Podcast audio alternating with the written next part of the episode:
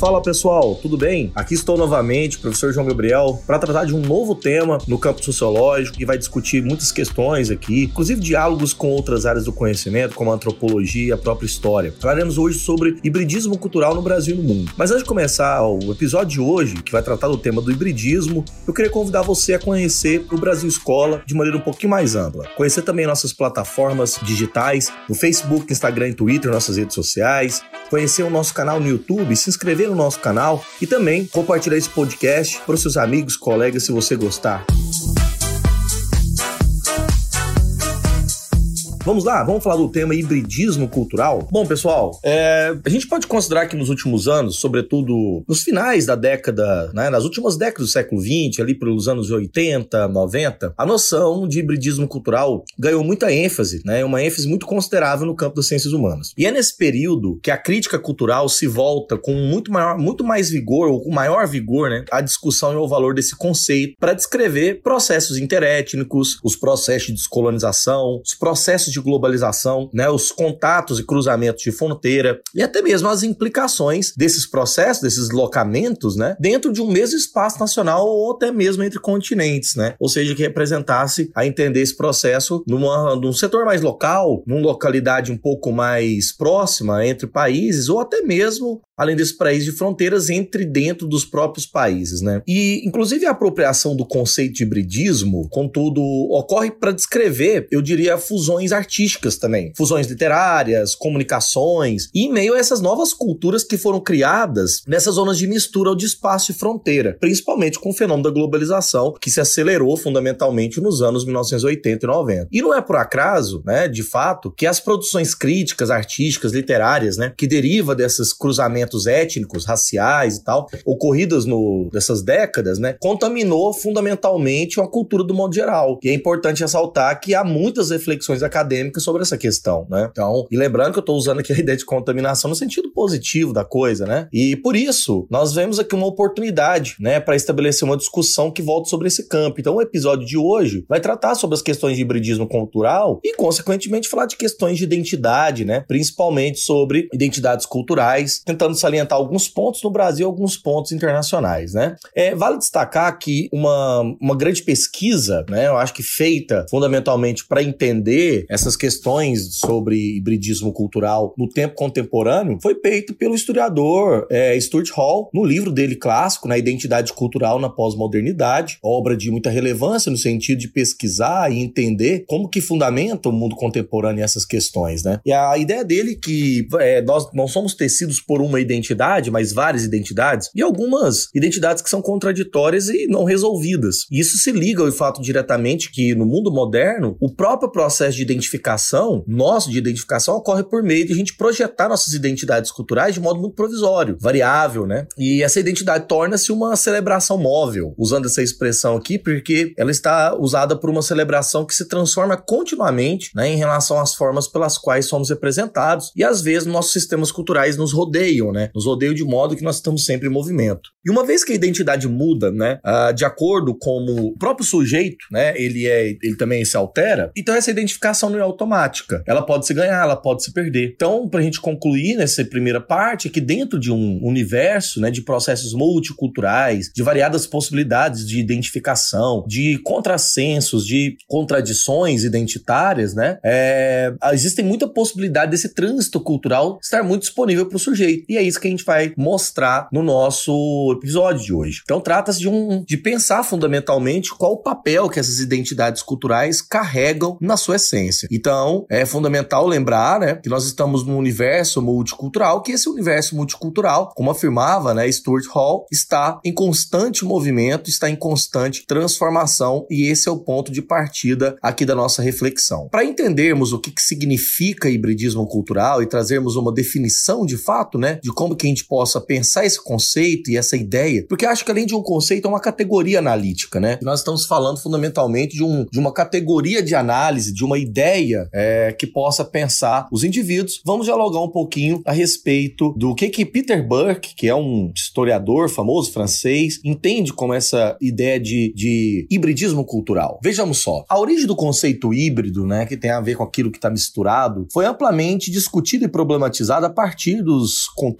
decisivos e escritos dos autores como Michel Foucault, como Jacques Derrida, como Gilles Deleuze e o Eduard Said, um orientalista muito clássico. Nasce de uma crise de representação do pensamento ocidental, né, que é uma crise contemporânea do capitalismo, justamente por conta dos fluxos globais, né, de, de cultura e principalmente da noção de desterritorialização. O Eduard Said, inclusive, que é esse historiador e, claro, né, um orientalista clássico, foi ele que foi um dos fundadores desse conceito de orientalismo, né, influenciado pela obra de Michel Foucault, preocupou com as articulações que a relação entre saber e poder tem. O dispositivo do orientalismo estava justamente ligado a essa representação da noção de alteridade que é utilizada mais precisamente a partir do final do século XVIII. Segundo ele, né, Eduardo Said, um palestino, o caráter totalizante e generalista da ideia de representação criada pelo Ocidente, né, era uma relação autoritária sobre o que é o Oriente. Ou seja, é uma autoridade de um discurso apropriado para suprimir, colocar fim à alteridade humana complexa e subsumindo, né, vamos colocar assim, uma visão exótica, uma visão menor, né, desse encontro e desse relação de contato entre duas culturas. Na América Latina, se a gente for pensar aqui, né, especificamente a América Latina, a rápida interpenetração e a coexistência de culturas estrangeiras aqui gerou o processo de mesclagem, né, que em vários momentos do século XX serão chamados de ocidentalização, aculturação, transculturação, enfim, né, hibridismo, globalização e tal. E esses termos envolveram-se numa tentativa de designar os processos que produziram e foram resultantes das ordens simbólicas que o, que o mundo ocidental tem. Ou seja, os países latino-americanos, forjados por essa ideia criada do Ocidente aqui, construiu esse resultado, essa ideia do que, que é o mundo é, latino-americano. Então, o choque da conquista desde o século XV encadeou uma relação muito conflita dos conquistadores e dos conquistados aqui, é, inclusive estabelecendo diferenciações culturais que vão desembocar né, em negociações do que é o outro, na construção de sujeitos do que é o outro. E é justamente nessas tensões que nós podemos entender relações híbridas no mundo e no tempo contemporâneo. O exemplo que a gente pode começar, né, de hibridismo está em toda parte, mas nós podemos pensar nos domínios da cultura das religiões, né, do sincretismo religioso. Nós podemos falar de hibridismo nas filosofias ecléticas, né, que misturam valores, nas línguas, nas culinárias, culinárias essas inclusive formadas aqui no Brasil, os estilos híbridos da arquitetura, da literatura, na música. Então, a gente tem que assumir o termo hibridismo, né? Não como um significado qualquer de mistura, entende? Mas é preciso distinguir os tipos de hibridismo, as formas de hibridização que acontecem no tempo contemporâneo, né? Primeiramente, a gente pode pensar aquilo que Peter Chamou de artefatos híbridos, onde ele vai dizer que a arquitetura é, proporciona muitos exemplos do que é esse artefato híbrido. Por exemplo, se a gente pensar entre os séculos 14 e o século 17, né, na região da Ucrânia, uma cidade multicultural, numa cidade chamada Lvov, né, ou Lviv, né, ou alguns assim chamam, é, interagindo diferentes culturas. Por exemplo, quando os povos armênios, de acordo com Peter Burke, construíram sua catedral no século 14, contrataram um arquiteto italiano e ao mesmo tempo fizeram os ortodoxos, né, quando construíram uma nova igreja no século 17, os artesãos alemães, italianos, armênios contribuíram para a criação de um estilo híbrido de arquitetura que combinava com as diferentes tradições, né? Então, alguns exemplos de hibridismo arquitetônico ainda conseguem nos surpreender, né? Às vezes até nos chocar, como igrejas espanholas com ornamentos geométricos do século XV, XVI, né? A formação de mesquitas feitos por artesãos que eram quase que profundamente muçulmanos, enfim. Então, a, a gente pode pensar em vários exemplos. Um exemplo interessante que o Peter Burke dá, inclusive para pensar no Brasil, é inclusive a obra de Gilberto Freire, né? A obra de Gilberto Freire falou muito desse termo do hibridismo, inclusive ele é um dos maiores especialistas do mundo da obra do nosso sociólogo brasileiro, né? Peter Burke vai dizer que a mobília, inclusive, é um termo, né? Mobília, os móveis, né? Domésticos, também serve para pensar os processos de apropriação e essas adaptações. De acordo com Peter Burke, Gilberto Freire, né? Falava muito fundamentalmente como os móveis ingleses foram subvisados aqui nos designs do século XIX no Brasil. O estilo inglês de móvel ordenou-se ao clima brasileiro, uma vez que as linhas, uma vez que as linhas se tornaram anglicamente secas. A mobília e a cerâmica norte-americana é feita por artesãos afro-americanos, transformaram esse modelos ingleses de forma muito semelhante. Quer dizer, o que ele está colocando aqui para nós é que, do ponto de vista é, cultural, a gente tem um, um, uma importância, noção de artefato enquanto coisas que são híbridas, né? Então, é, duas questões surgem para a gente pensar que essa clareza e partir para a segunda ideia, né? Essas composições de artefatos híbridos, esquemas culturais, é, está no nível microcósmico, ou seja, um esquema que tem uma função semelhante de pensar o mundo pelo estado das coisas, das pequenos elementos que mostram essas convergências e essas, e essas condições de elementos que ele chamou de artefatos híbridos.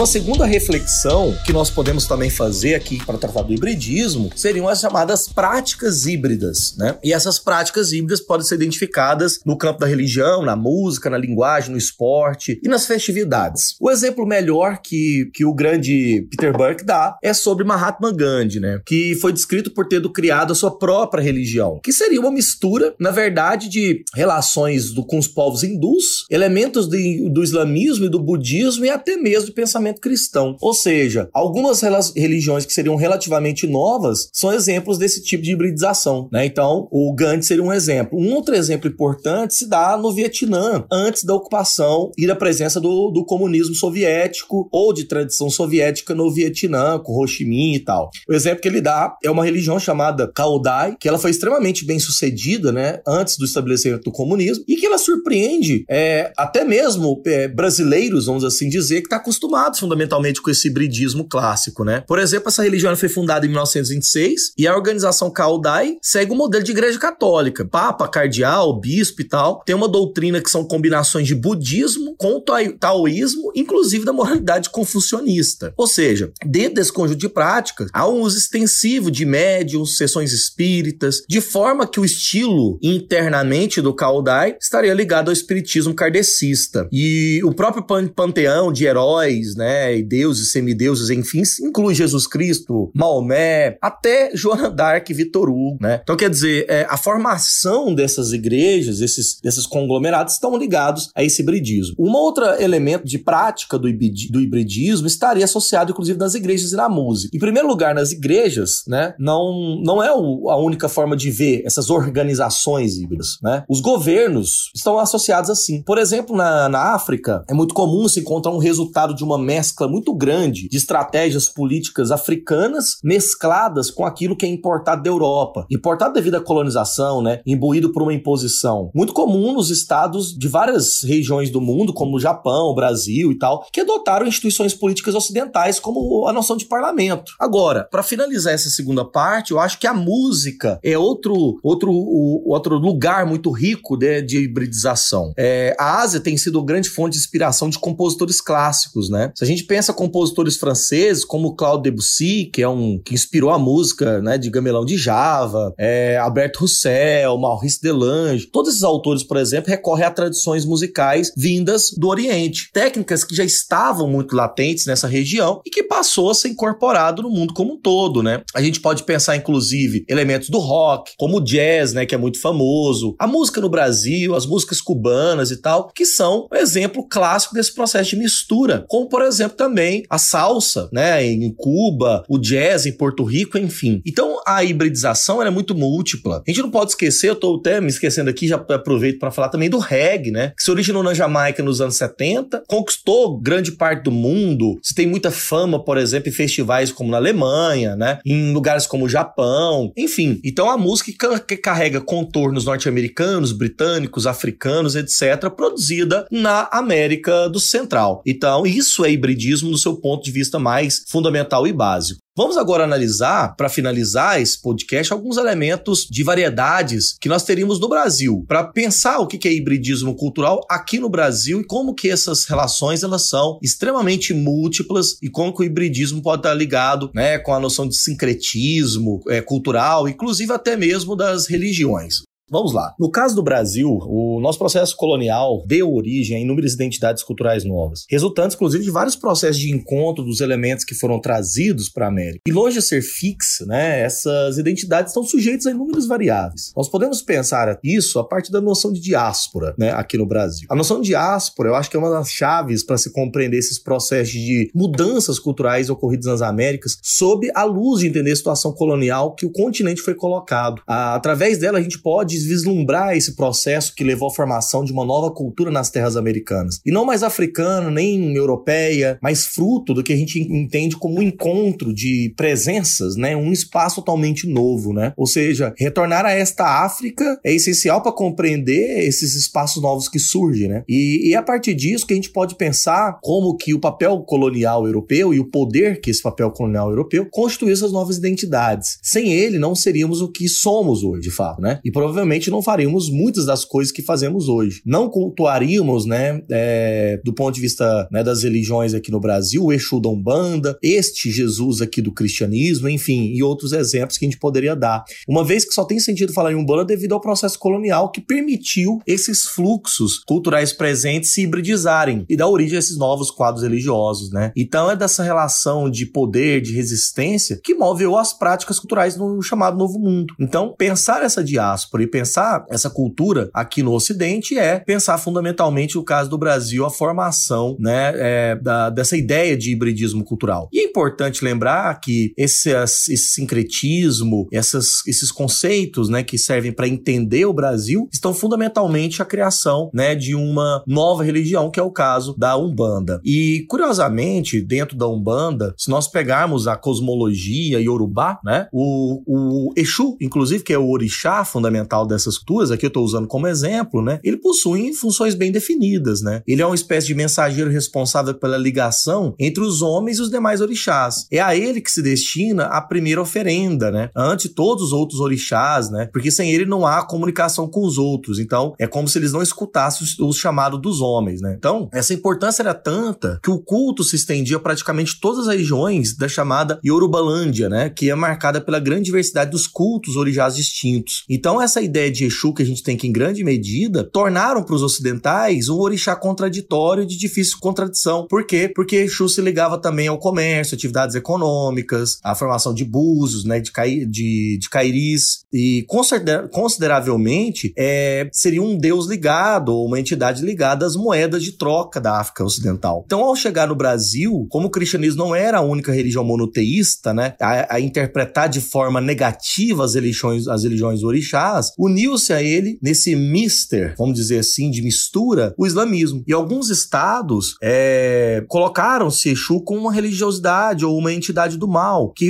é, que relacionava, inclusive, o orixá como princípio da maldade e de uma ação demoníaca. Aqui eu estou usando apenas esse exemplo, até porque o nosso espaço não, não é para discutir fundamentalmente o, o pensamento da Umbanda, mas o que nós estamos colocando é que a ótica da Umbanda constituída no Brasil, interpretada por outras religiões aqui dentro, transformou essa ritualística né, dos Yorubás em sacrifícios que seriam pensados de modo perverso e ameaçador, como se fosse uma figura no diabo, né? Que seria da, da tradição judaico-cristã. Então é importante lembrar que a, a noção né, de Umbanda, caracterizada fundamentalmente, a grosso modo, pela maioria dos brasileiros, é de se notar esse orixá como se ele tivesse ligado a alguma entidade do mal. Então, é preciso remontar, inclusive, essas noções preconceituosas e extremamente fragilizadas do que se entende pelo outro, né, para ter uma nova resignação, para entender que a hibridização não acontece, ou o secretismo não acontece apenas por uma relação positiva. Essas resignações que aconteceram, principalmente né, do candomblé, para uma entidade ancestral não banda, foi fruto de um processo promovido pela diáspora africana nas terras brasileiras. E o fruto da violência colonial construiu esta mais uma é, né, mais uma forma de opressão europeia sobre os valores africanos e fez com que um novo imaginário se tornasse forte e se tornasse consolidado no nosso imaginário. Então é a partir disso que eu gostaria de encerrar esse podcast, esse episódio, trazendo aqui um trecho de Stuart Hall, onde ele vai falar do que, que são esses processos de identidades culturais, por que, que eles são híbridos, né?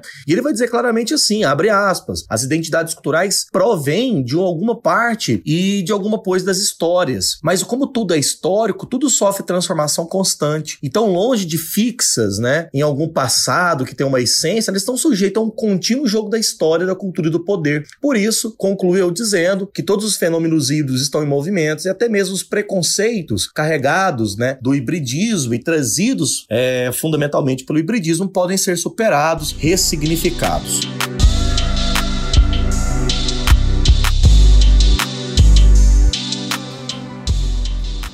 Bom, pessoal, antes de eu encerrar o nosso podcast, claro, quero primeiro agradecer a sua presença, aqui a sua audiência e também colocar as devidas referências bibliográficas utilizadas pelo nosso podcast de hoje. O livro do professor inglês Peter Burke, até fazendo aqui uma correção, né? Peter Burke é inglês, Hibridismo Cultural. O livro de Stuart Hall, A Identidade Cultural na Pós-Modernidade e do orientalista clássico palestino Eduardo Said, Orientalismo, o Oriente como invenção do Ocidente. Foi esse nosso podcast sobre hibridismo cultural. Muito obrigado pela sua audiência e até o próximo episódio.